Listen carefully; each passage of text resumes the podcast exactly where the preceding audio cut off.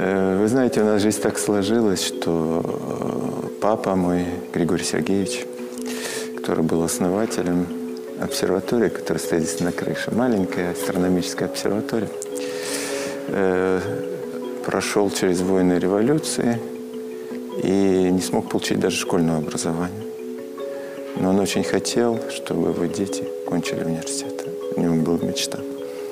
Когда после контузии с фронта его фронтовый товарищ ему сказал, что есть такой замечательный город Томск, есть такой замечательный университет, который, э, благодаря которому Томск является сибирскими Афинами. И он нас привез без связи, без всего, и пришел в университет и попросил, можно ли ему устроиться на работу. У меня были замечательные педагоги.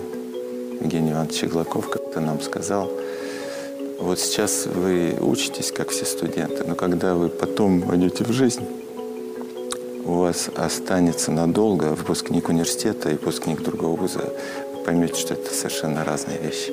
В выпускнике университета есть не только профессионализм, есть, э, ну, что называется, что было российская интеллигенция. Она как-то осталась в определенном нашем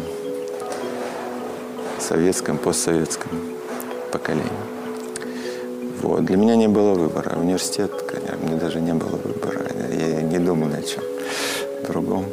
Я в другой жизни себе не могу представить. Э, это у нас семейная традиция. У нас с самого детства был как-то... Э, ну, это было что-то самоценное. И чтобы что-то представить там, на суд коллег, там, надо очень много работать. И э, не, не считать там... Отпуск у меня был последний, 10 лет назад.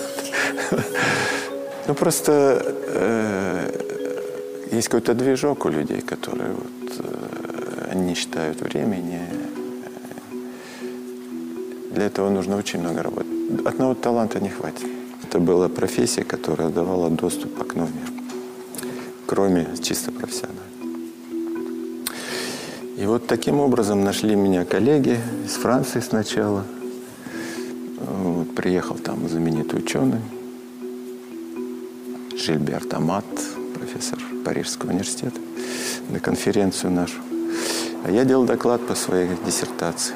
И он сказал нашему академику, вот этого мальчика я хочу к себе обязательно. Я к нему приехал, и потом развилось это сотрудничество. Вот. Это было первое советское российское сотрудничество в Томске. Вот. К нам приехали наши коллеги. Это был 74 э, год. Вот. Потом город был закрыт еще для иностранцев. Эти проекты до сих пор тянутся. Во Франции есть так называемый Национальный центр научных исследований, ЦНРС это аналог Академии наук. И вот этот проект, который я был руководителем с российской стороны, он э, преобразуется, меняет название, но до сих пор существует. И вот сейчас есть э, объединенная лаборатория между Францией и Томском, вот Институтом оптики атмосферы. Я был там. Лаборатория без стен. Наука, которой я занимаюсь, она называется спектроскопия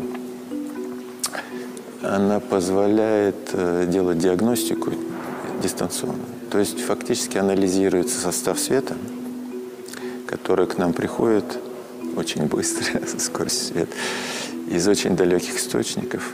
И получается, что мы можем понять, что там происходит дистанционно. Мы хотим заглядывать звезды, в экзопланеты. Вот. И прелесть еще состоит в том, что мы заглядываем в прошлое. Потому что свет, пока доходит до нас через такие расстояния, вот, э, получается эффект запоздания, запаздывания во времени. То есть мы смотрим на процессы, которые были до образования Солнечной системы, до нашей Земли. Мы ищем сестер Земли где-то, да, которые, может быть, впереди находятся по развитию, где-то сзади. И у нас же проблема стоит, как нам сохранить эту планету. Вот, потому что выбрасываем мы очень много химии, мы загрязняем океаны. Вот, э, СО2 большой выброс. Как это скажется? Мне, у нас нет, знаете, наша история цивилизации, это ну, 200 лет всего. Это очень короткий период по отношению э, к масштабу жизни планет. Но если мы найдем планету, которая уже прошла наш период, и которая еще не дошла до нашего, и которые температурные условия, может быть, холоднее, теплее, горячее, нам будет с чем сравнивать. А иметь возможность сравнивать, это иметь возможность понимать. А другой аспект – это очень практический. Нам нужно контролировать выбросы нашей индустрии, выбросы наших автомобилей, выбросы наших городов, как они распространяются. Методы, вот, которыми мы занимаемся, они позволяют ну, с точностью да, там, долей процента контролировать содержание загрязнений. СО2, метана, озона. То есть всех основных газов, которые образуют климат, которые формируют взаимодействие с солнечным излучением, с атмосферой. Ну, в общем, это объявлено на конференции Хайтран в Кембридже, э, который Кембридж американский, который в Бостоне. Вот. Э, ну что, это очень трогательно, конечно. Это решается не каким-то там ну, высоким начальством, это решается консорциумом ученых, коллег, вот, которые э, ну, которые посвящают одному из своих, кстати, собратьев по науке. Вот. Но это очень редко бывает, да. И вот коллеги решили нам посвятить это. Я, насколько знаю, российским ученым не случалось это до сих пор вот в этом журнале. Мне хотелось бы еще парочку проектов, так сказать, вместе с молодежью реализовать под сводами Томского университета который для меня это, это центральное ТГУ, это альма-матер. Это, ну, это всегда остается с тобой, где бы я ни работал даже.